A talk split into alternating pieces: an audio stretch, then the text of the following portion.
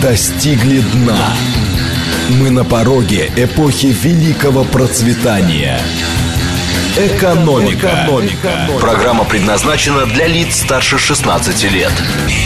Здравствуйте, микрофон Михаил Хазин. Начинаем сегодняшнюю передачу. Сегодня она час, поэтому мы и поговорить сумеем.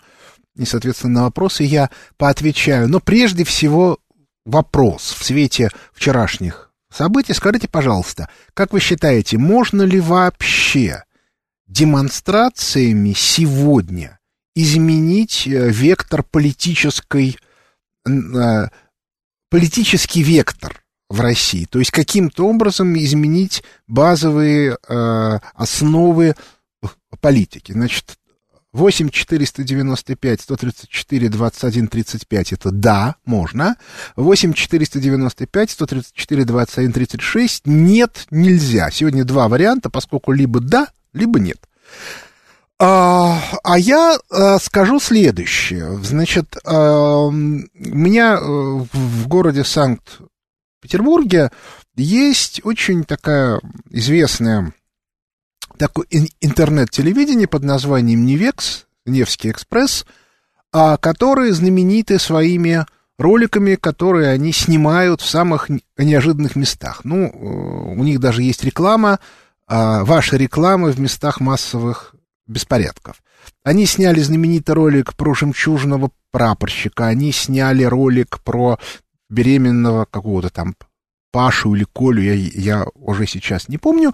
А и вот вчера они снимали митинги э, запрещенные, которые происходили в некоторых городах нашей страны.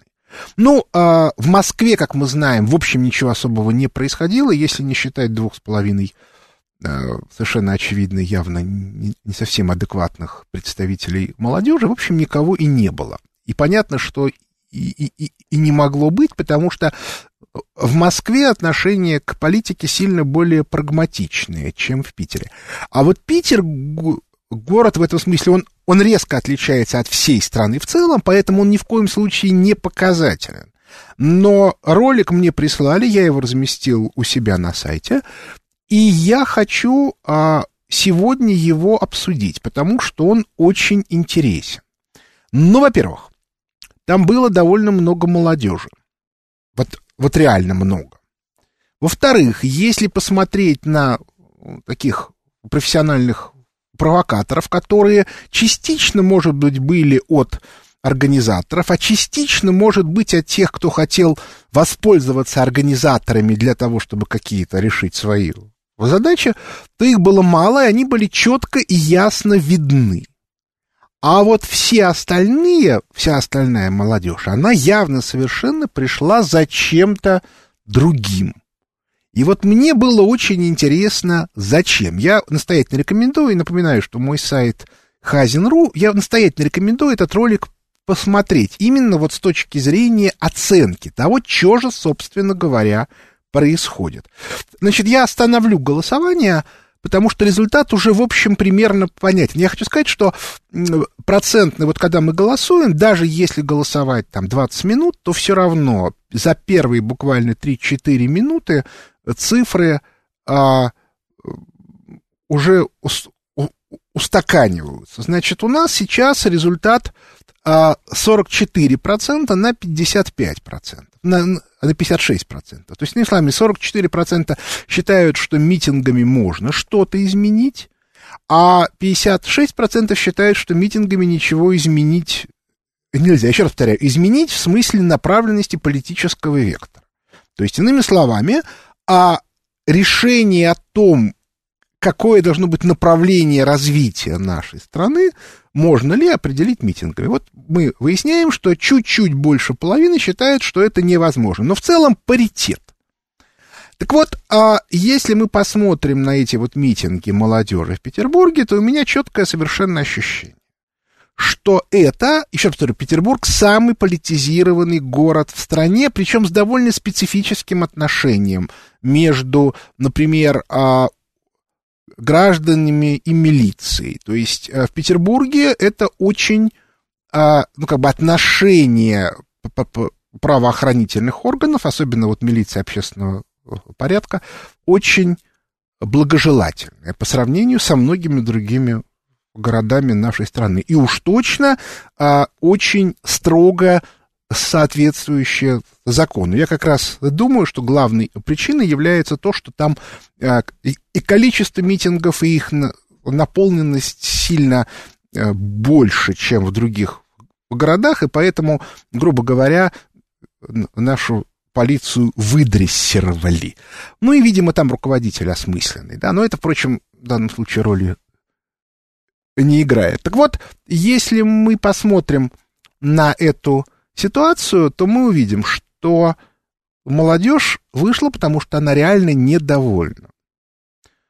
Я видел митинги, такие в Москве в конце 80-х. Люди тоже выходили, потому что они были недовольны. Так вот, чем недовольна молодежь? Недовольна она очень простой вещью. Дело в том, что давление власти на народ усиливается. Что бы там ни говорил президент, мы знаем, да, что мнение правительства, оно никак не связано с мнением президента. И если либеральное правительство считает, что налоги надо повышать, то единственное, что оно делает, когда президент говорит, что повышать не надо, оно пишет в бумаге, что оно занимается не повышением налогов, а только небольшим изменением их администрирования. Но при этом с, с точки зрения самого, самих налогоплательщиков, если у вас налоговая нагрузка выросла на 30-50% для бизнеса или там на 10 на 15, хотя у тех, кто, у кого имеется недвижимость, это больше, им совершенно наплевать, да, какой, какая под этим база. Так вот, а, у нас, соответственно, в, усл в, в условиях усиления давления государства народ который раньше реагировал одним типовым способом, теперь разделился. Какой был типовой способ? Это классический русский способ, который действует уже там тысячу лет. Точно так, соответственно, происходило движение новгородцев на восток к Уралу, так происходило возникновение современного казачества, так происходило, собственно, все, завоевание Сибири, когда народ считает, что со стороны власти имеет место беспредел, то народ от власти убегает. Убегать можно физически, то есть уйти куда-то, когда есть куда, хотя и сегодня такое есть, потому что некоторые люди убегают в брошенные деревни, где их не видно и не слышно. Некоторые скрываются, то есть они перестают платить налоги, а начинают жить нелегальный или полулегальный, да, конечно, они этим лишаются некоторых э, благ цивилизации, типа медицины, но, с другой стороны, современная российская медицина в ее бесплатном варианте вряд ли может считаться благом цивилизации, а в платном варианте, если у людей денег нет, то какая им разница? Так вот, э, соответственно, а, так было тысячу лет. А вот сейчас, в связи с появлением интернета, ситуация немножко изменилась. Молодежь, которая воспитана на этом интернете, ну, грубо говоря, те, которым меньше 25 лет, Хотя тем, которым там 22-25, они скорее уже понимают, что это не работает. А вот те, которым там 16, 17, 18, может быть, 20, 21, или отдельные инфантильные личности, которые там не хотят не работать, а просто вот как бы живут такой полубогемной жизнью, они, соответственно, и постарше они, насмотр... они, у них другая типовая реакция на усиление давления. Да, конечно, для них увеличение налогов для, для большинства это не очень сильный фактор, хотя может быть, потому что, ну, грубо говоря, они говорят папе, маме, а купите нам что-то, а, а папа, мама говорят, ты знаешь, тут вот в связи с тем, что мы теперь вынуждены больше платить за квартиру и за дачу, по этой причине денег нету. Или там твоему брату или сестре надо купить пальто, а больше ни на что денег нет, ну и так далее. Так вот, э, в этих условиях и, и чувствуя это давление, они еще видят, что они полностью лишены перспектив. Вот мне здесь пишут, а, а почему вы не пишете про экономику? А я как раз сейчас к экономике и перейду. Вот лифты вертикальной мобильности. В чем была специфика СССР? Там а, при, прилагались титанические усилия для того, чтобы сохранить лифты вертикальной мобильности для любого человека. 50-е годы, они еще реально для любого человека работали. То есть любой человек, который приехал, ну, хоть из откуда угодно, если он обладал некоторыми способностями и активностью, неминуемо должен был сделать карьеру. Ну, просто, да, разумеется, она могла остановиться где-то на каком-то уровне, но, в общем, уже на достаточно большом, чтобы человек понимал, что у него все будет хорошо, в смысле квартиры, там, одежды и так далее. А вот, соответственно, начиная с 70-х годов это стало все труднее и труднее. Хотя благосостояние народа в среднем росло, и это немножко компенсировало. То есть я вот много раз про это рассказывал. Я пошел в школу в 69-м году, закончил ее в 79-м. И благосостояние моих одноклассников и, и ровесников просто резко выросло. Да, конечно, это Москва, да, еще чего-то, но тем не менее я потом учился в Ярославском университете, я, смотр, я, я, я смотрел, как люди живут, и могу сказать, что 70-е годы — это эпоха расцвета именно э, роста э, уровня жизни. А 80-е годы начался застой в том смысле, что невозможно было прорваться в верхние слои власти, и это как раз и стало причиной того, что э, снесли коммунистическую партию, потому что сначала среднее звено не пускали, а потом люди, которым было уже сильно под 60, а то и 60, и которые сделали невероятную совершенно карьеру, ну, грубо говоря, в возрасте 55-58 лет, но они вот сидели главспецами, замначальниками отделов 20 лет. Ну, грубо говоря, там, эпоху Брежнева, да, с 65 по 85. И вдруг неожиданно наверху все стали вымирать, и у них появилась возможность сделать бешеную карьеру. Они и сделали бешеную карьеру. Но у них, соответственно, внутреннего ощущения, желания что-то решать и делать уже не было. Они уже шли наверх исключительно с целью последние пару лет перед пенсией вот получить удовольствие от жизни. Так вот, а в 90-е годы появились вертикальные возможности для вертикальных лифтов. Да, для жуликов, для прохвостов, для людей без чести, без совести и т.д. и, и, и, т.п., но появились. А люди просто честные, им наоборот, если они были активными, они, у, у них были очень большие неприятности. А вот, соответственно, начиная с 2000-х годов, почему в какой-то момент эпоху Путина назвали вторым застоем, потому что э, э, эти лифты закрылись окончательно. Я уже говорил про то, что Единая Россия два раза от, пыталась эти лифты открыть, ну или даже не пыталась, а скорее она занималась э, имитацией. Это движение наше и движение «Молодая гвардия». И в результате вырастили целое поколение людей, которые точно знают, что их кинули. Ну и молодежь, которая на них смотрит, тоже понимает, что кинули. Была попытка сделать карьеру, например, в спорте, и тут тоже кинули. И логика очень простая, что вот смотрите, да, нас подвели под эти допинговые скандалы, но виноваты-то вы.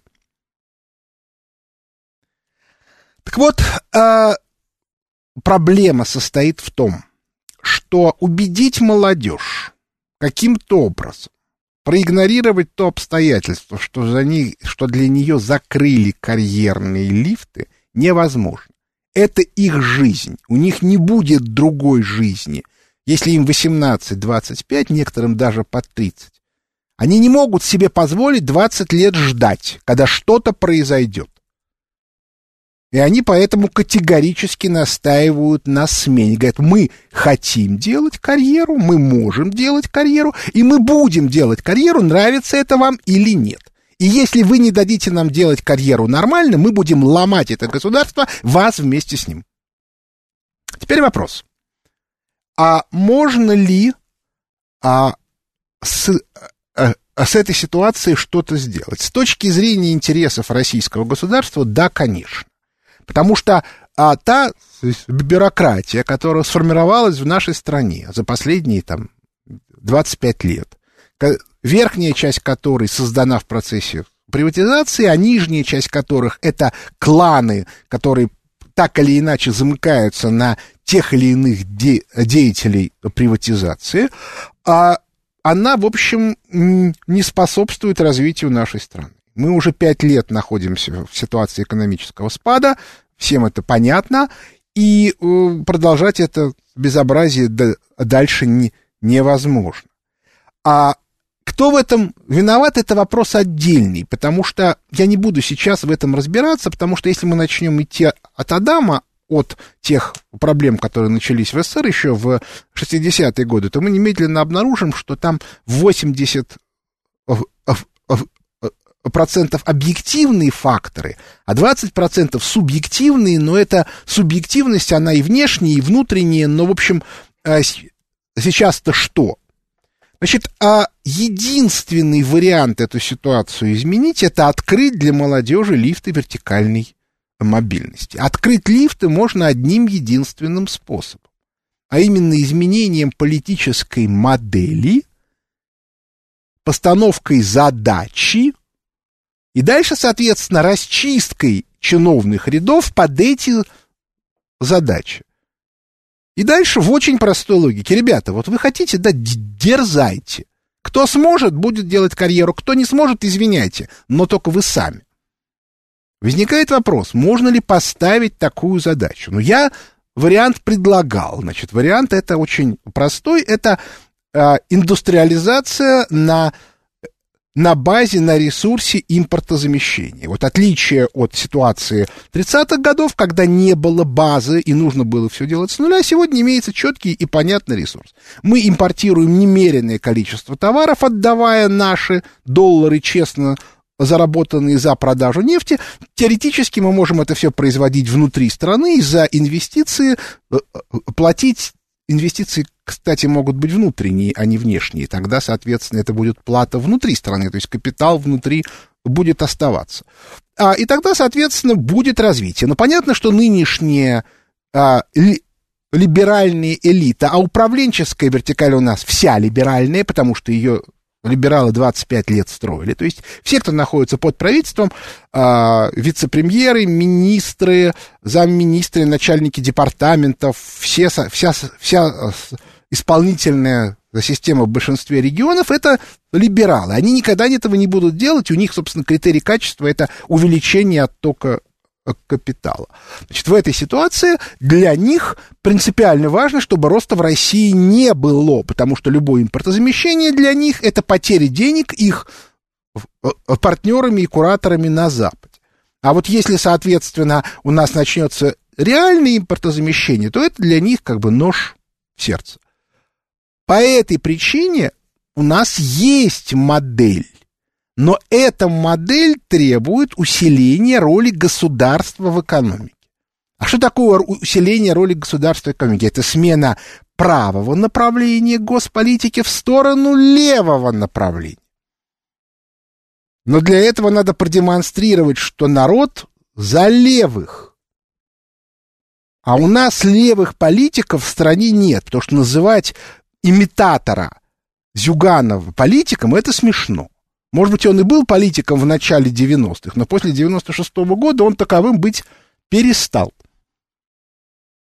По этой причине я исхожу из того, что появление Грудинина – это очень важный симптом, потому что это возможность для общества продемонстрировать свою левую направленность. Обращаю ваше внимание – люди, которые вышли на митинг в Питере, ну, в других городах не знаю, те, которые вышли в Москве, это вообще как бы не те, кто может что-то сформулировать. Люди, которые вышли в Питере, они не могут сформулировать, что они хотят. То есть они хотят, знаете, как вот в старой песне, да, перемен, мы ждем перемен. Под текстом под этим мы хотим, чтобы нам дали сделать карьеру. На вопрос, а как вы хотите? А вот тут они молчат. Они не знают ответа на этот вопрос. По этой причине, если они получат на него ответ, то все проблемы вот с этой молодежью будут э, решены мгновенно.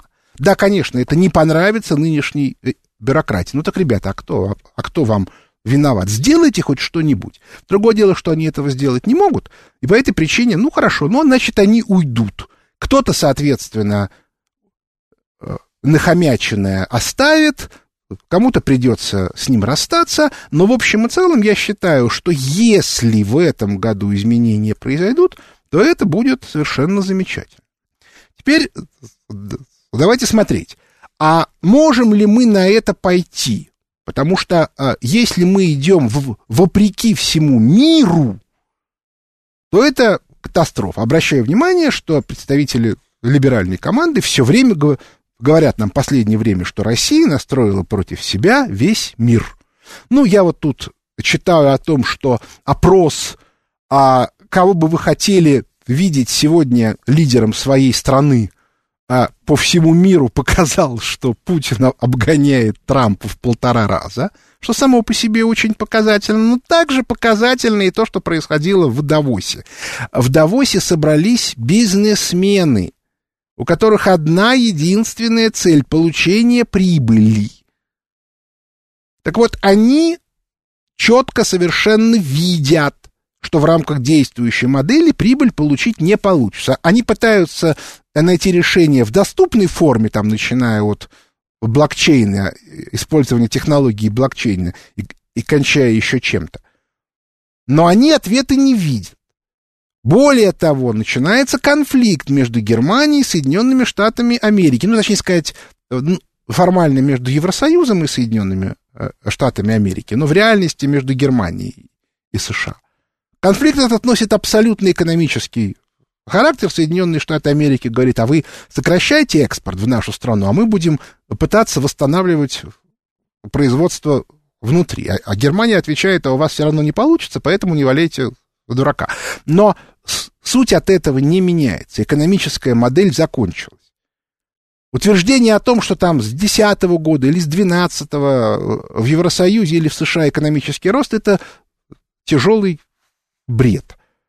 При том объеме эмиссии, который идет, и при тех, а, скажем так, вольных способах статистических оценок, которые идут, нарисовать можно что угодно.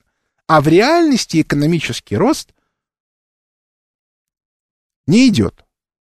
Если вы, вы посмотрите на уровень жизни среднего класса, то вы это четко увидите. Уровень жизни падает.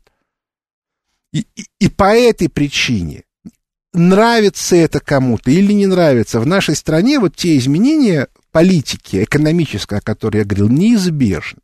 Ну или в противном случае реально встанет вопрос о существовании страны. Но если экономические а, изменения начинаются – то у нас освобождается как минимум пара-тройка миллионов мест чиновных. Потому что люди, которые на них сидят, органически не могут что-то делать. Базовая логика чиновничества последних 25 лет – это приватизация государственных функций. То есть они, сидя на своих местах, занимаются приватизацией. Они не решают государственных проблем. Они не решают проблем граждан. Они оказывают услуги за деньги.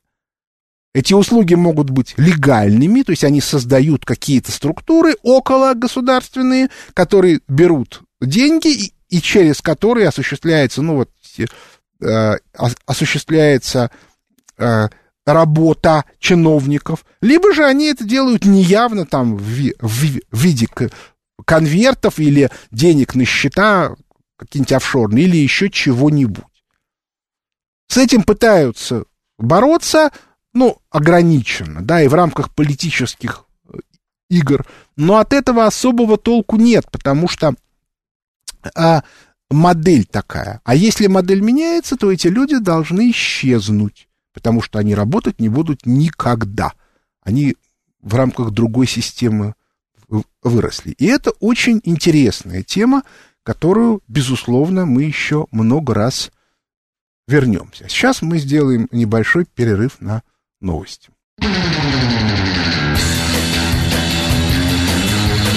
Экономика. Экономика.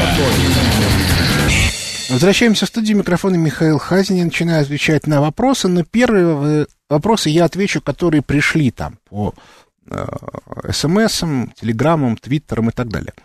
Значит, первый вопрос. Да просто нужно, как в Саудовской Аравии, потрясти миллиардеров на деньги. Значит, на самом деле это неправильно. Почему? Потому что речь идет о развитии страны. Если мы потрясем миллиардеров, мы только создадим других. И миллиардеры будут только более аккуратно э, защищать свои миллиарды. Я уже говорил о том, что все проблемы современной России связаны с приватизацией, потому что приватизационная элита Э, неминуемо защищает коррупцию, потому что это способ компенсировать из бюджета свои убытки, и ликвидирует малый и средний бизнес и, и любые инновации, потому что не терпит конкуренции. Поэтому надо менять модель. А смена модели, она предполагает не отнятие собственности, а, соответственно, изменение э, способов управления и принципов. А вот, соответственно, дальше мы тут же обнаружим, что наши олигархи не в состоянии конкурировать. Как только мы создадим нормальную конкуренцию, они умрут, в смысле, как, а, как олигархи, естественным образом. А еще один вопрос. А как продемонстрирует свое левое направление Грудинин олигарх и имеет что-то там на счетах. Значит, а меня совершенно не волнует, что пишут в СМИ про счета Э, Грудинина, потому что я не имею никакой возможности проверить, насколько это соответствует реальности. Я с Грудининым немножко знаком, я с ним пересекался в телевизоре несколько раз на каких-то шоу, еще чего-то. Я могу вам сказать, что человек, он абсолютно нормальный с точки зрения понимания. И более того, он в некотором смысле является объединяющим между малым и средним бизнесом и э, коммунистами. Почему? Потому что малый и средний бизнес очень боится коммунистов, вспоминая то, что было в семнадцатом году, типа, а вдруг придут и все отберут. Хотя я напомню, что при Сталине а, в рамках артельной формы малый бизнес и средний, может быть, даже частично крупный вполне себе благоденствовал. Но, правда, это было уже после 20-х годов. А вот, а, а вот э, первые там 10 лет после революции, да, конечно. Но поскольку Грудинин сам предприниматель, то по этой причине предприниматели к нему в этом смысле относятся с э, доверием. И в этом смысле никого не волнует, есть ли у него счета, а лежат ли на них какие-нибудь жалкие деньги с точки зрения олигархов времен ельцинско-чубайсовской прихватизации. Так что вот, вот так где-то. Здравствуйте, слушаю вас. Алло, Михаил Леонидович, да. добрый день, это Соколов Алексей. Да, здравствуйте. Вопрос вот какой. Значит, из наследия э, Ленина мы знаем, значит, он говорил следующее, что в России было бы не бесполезно э, некоторое, такой, некоторый такой период, в котором бы э, правящим классом была буржуазия, то есть некий госкапитализм.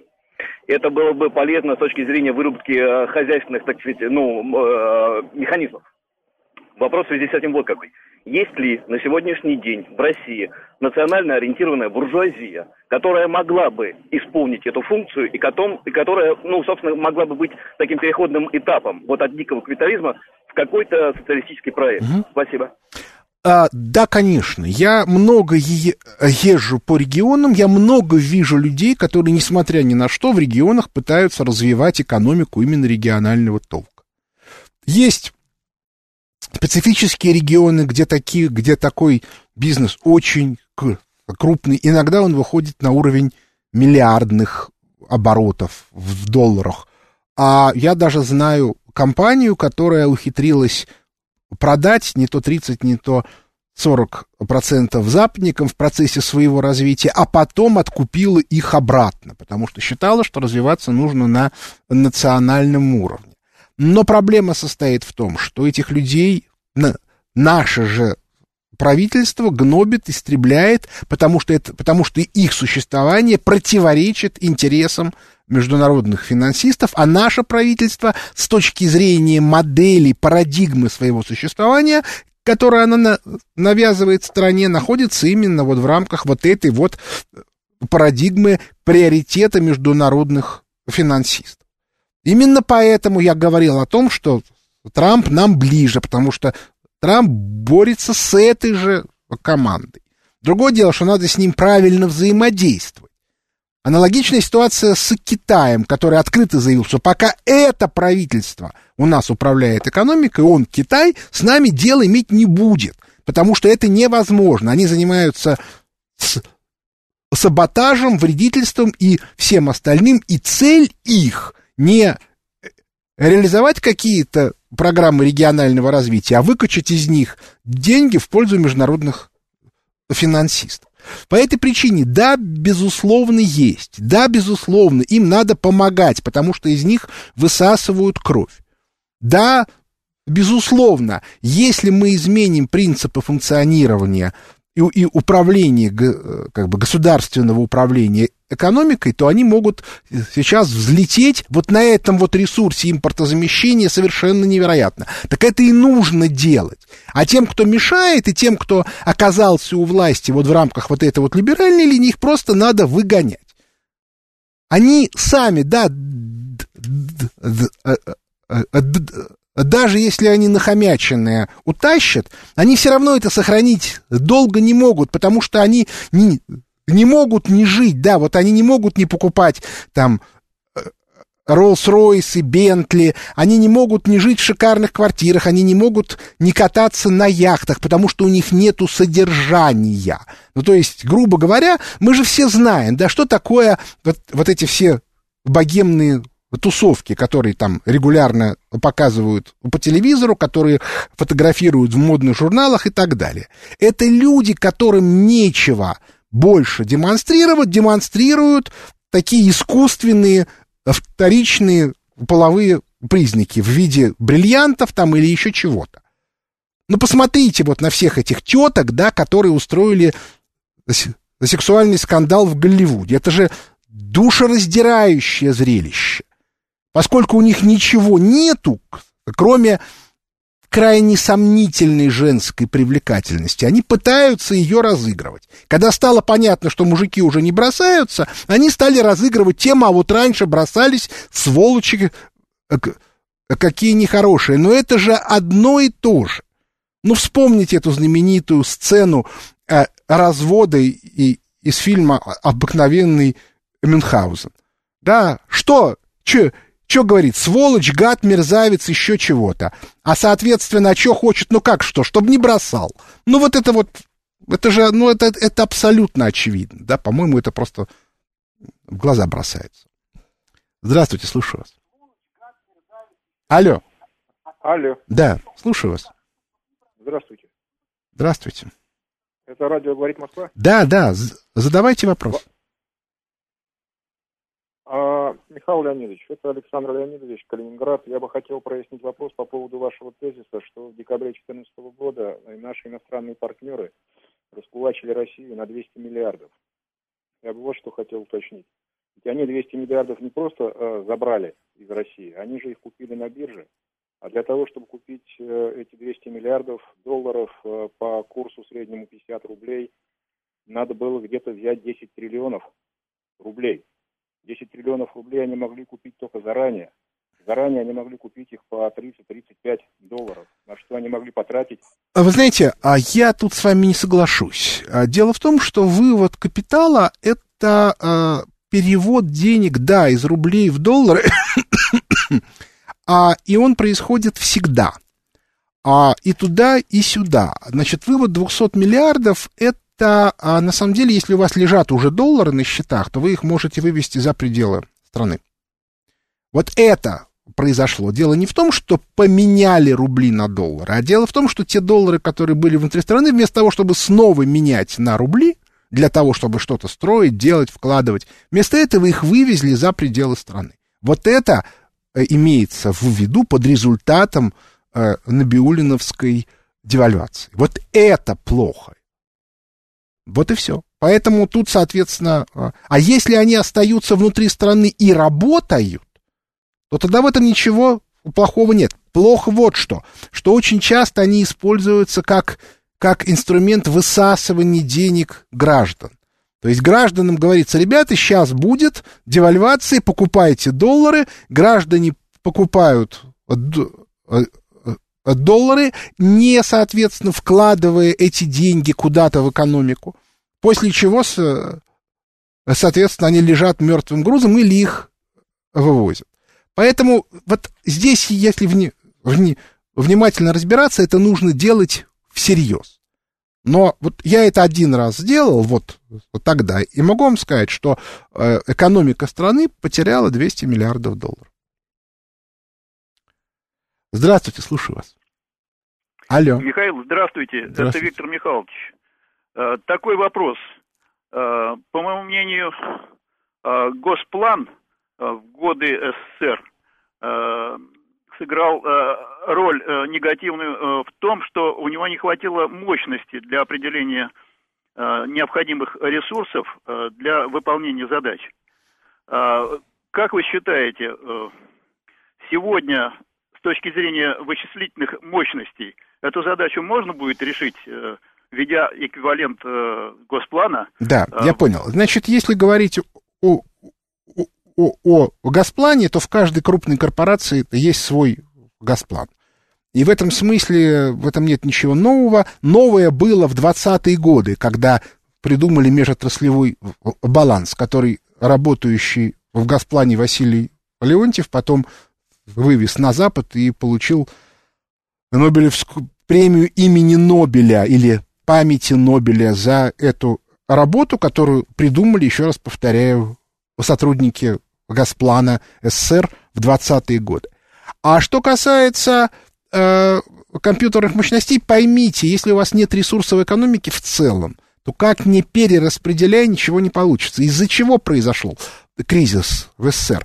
Из-за того, что стало не хватать совокупных ресурсов для того, чтобы двигать все направления, которые нужно было двигать. Тогда было принято решение, что надо сконцентрироваться на тех направлениях, которые максимально увеличивают ресурс. Выяснилось, что это сырьевой сектор. Но отдельно оборонка, да, но она скорее потребляет, чем дает. Вот и все. То есть это абсолютно объективный фактор. Сегодня то же самое, один к одному, происходит в мировой экономике. Один к одному. И по этой причине, в общем, сделать тут ничего нельзя. И компьютерные мощности тут не помогут, если ресурса нету. Ну, смотрите, да, вот, вот вы глава семьи, у вас зарплата там, 20 тысяч рублей в месяц, а у вас проблемы, нужно покупать одежду, нужно э, платить за дачу, нужно кормить, нужно там та-та, та-та, та-та, та. И у вас денег не хватает. Что вы делаете? Вы начинаете сокращать те расходы, которые вам кажутся непринципиальными. Ребенок перестает ходить в секцию, потому что она платная, денег нет. Вы говорите жене, не можем тебе купить новое пальто и новые сапоги, походи еще 2-3 сезона в старых. В СССР было абсолютно то же самое. Давайте мы притормозим немножко инновации, стройки, потому что нам надо обязательно новые буровые и новые трубопроводы. Сегодня та же самая картина в мире. Экономика стимулируется за счет эмиссий, которые концентрируются в финансовых пузырях. Но при этом, соответственно, скрытая инфляция очень высокая, а дальше все будет продолжаться. И, и когда это взорвется, я пока не знаю, но взорвется. Здравствуйте, слушаю вас. Алло. Да, слушаю.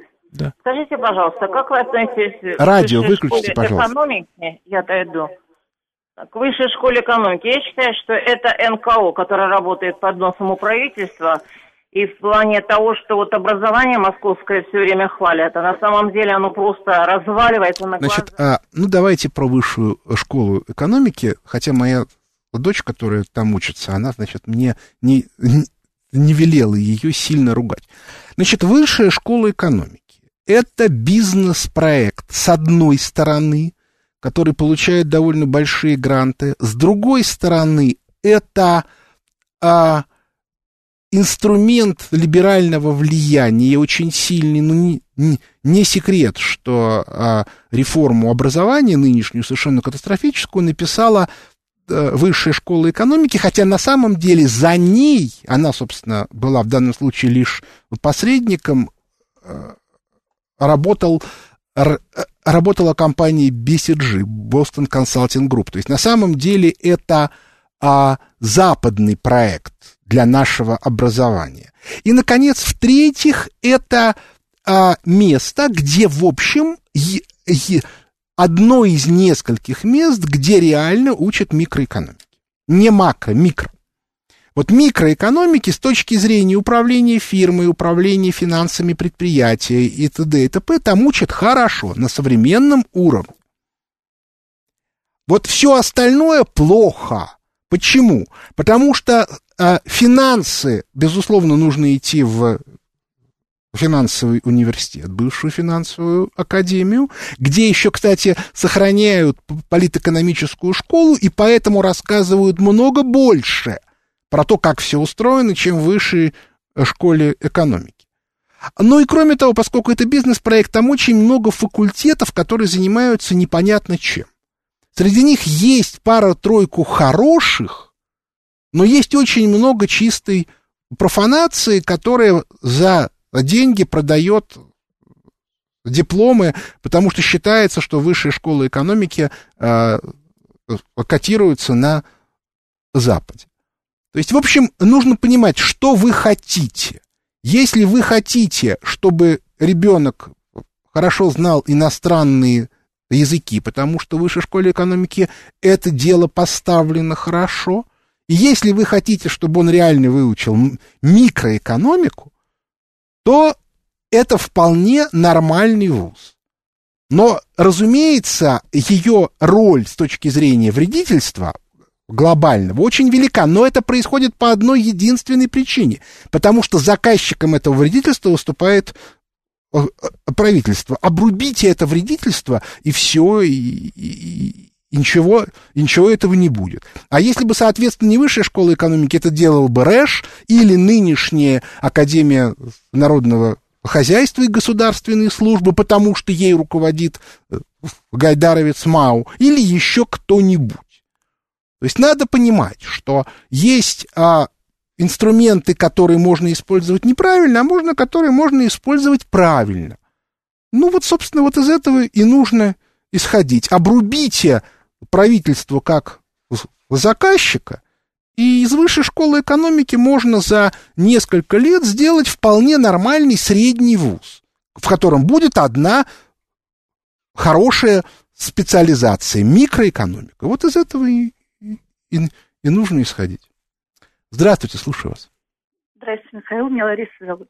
Я знаете, какой вопрос интересует? Я просто... Был такой человек, Боголюбов, который в свое время, в 81 году, в 881 году, передал коллекцию, накопленную на Западе, в Саратов с одним требованием, чтобы Саратов построил приличный музей художественный. Да. И там купчины чесали в голове и построили. И открылся публичный музей с публичным доступом, первый в России, который посетил 61 тысяча человек за год.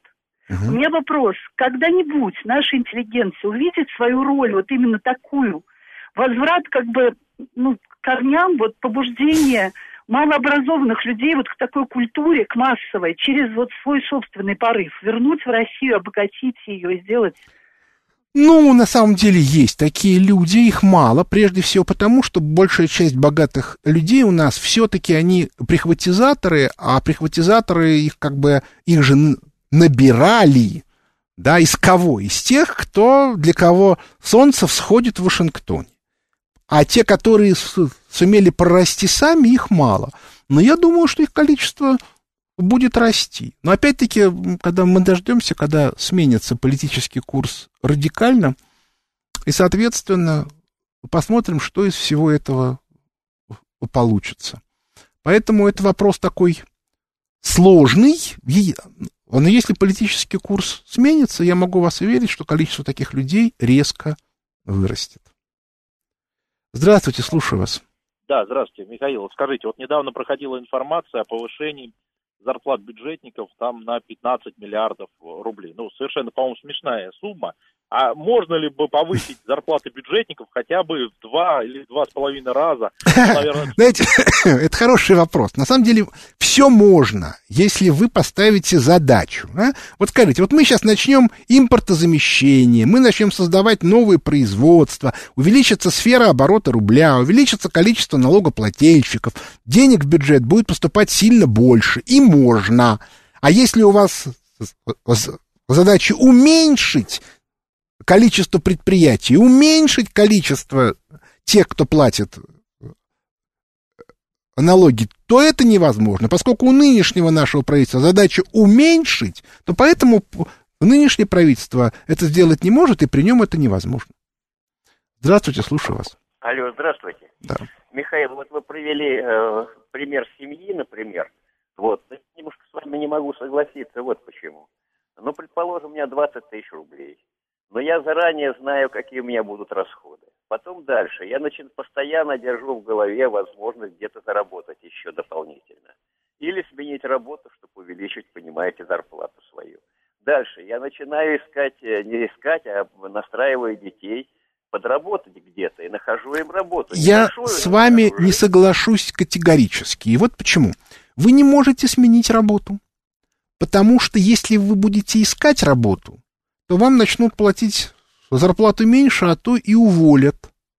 А, а найти работу а, еще до того, как вы, соответственно, ушли с предыдущей, не всегда возможно. Кроме того, возможны варианты. Вы вроде бы договорились, вы ушли, пришли, а вам говорят, да-да-да, конечно, мы с вами договорились на 30 тысяч, но вот первое время будет 18. Или, например, вас заставят работать сверхурочно, или еще что-то, а вы не можете бросить работу, потому что вы живете день в день. И если вы месяц не будете получать зарплату, то у вас в семье начнется голод натуральный. Понимаете, я сталкивался с такой ситуацией. Я знаю, что это такое. Вы говорите, я детей настрою, вы меня простите. А где вы их учить-то будете? Да, у нас есть бесплатные вузы, но для того, чтобы поступить на бесплатное, виноват, бесплатное отделение вузов, для того, чтобы поступить на бесплатное отделение, нужно получить высокие оценки. А для того, чтобы получить высокие оценки, что нужно сделать? Получить высокие места на Олимпиаде, а для этого что нужно сделать? Они сейчас продаются, а денег у вас нет. А на, а на, а на места коммерческие они поступить не могут. Значит, они вынуждены идти в плохие вузы, где, где сейчас ничему не учат. И дальше в результате что? Они сидят на вашей шее, потому что они должны учиться, и при этом, соответственно, образование они не получают. А если вы им говорите «идите работать», то они попадают в ту же самую ситуацию. Ну, вы уж меня извините, конечно. И, и в части планов.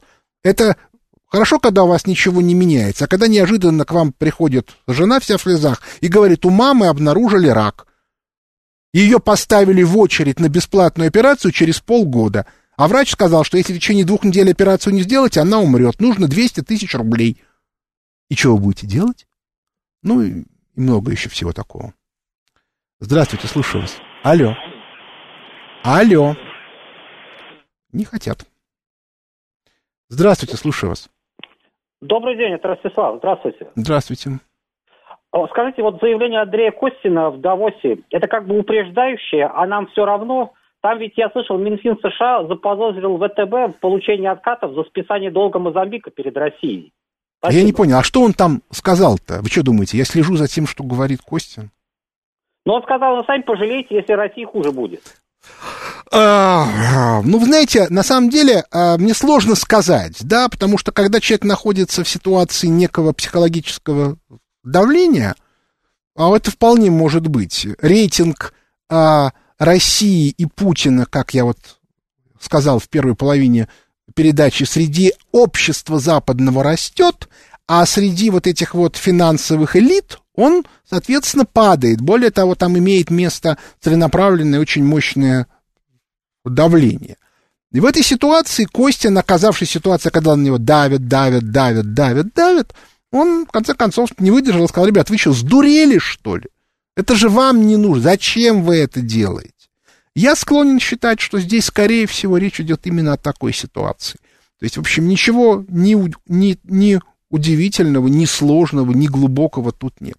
Ну, собственно, на этом наше время сегодня подошло к концу. У микрофона был Михаил Хазин. Благодарю за внимание. До свидания.